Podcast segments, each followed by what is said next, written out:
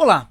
Colaboração é algo bom, mas quando isso gera e-mails, chamadas de vídeo e mensagens instantâneas constantes, passa a ser ruim, porque ninguém avança muito se ficar o tempo todo interagindo com os demais. Uma estratégia que uso nos meus negócios para evitar esse problema é instruir os colaboradores a identificar o melhor momento do dia para cada tipo de colaboração. Eu, por exemplo, faço ligações de manhã respondo e-mails no final da tarde e separo blocos de duas horas, sem interrupções, para trabalhos que exijam concentração. Agora, essa é minha fórmula. A sua pode ser diferente.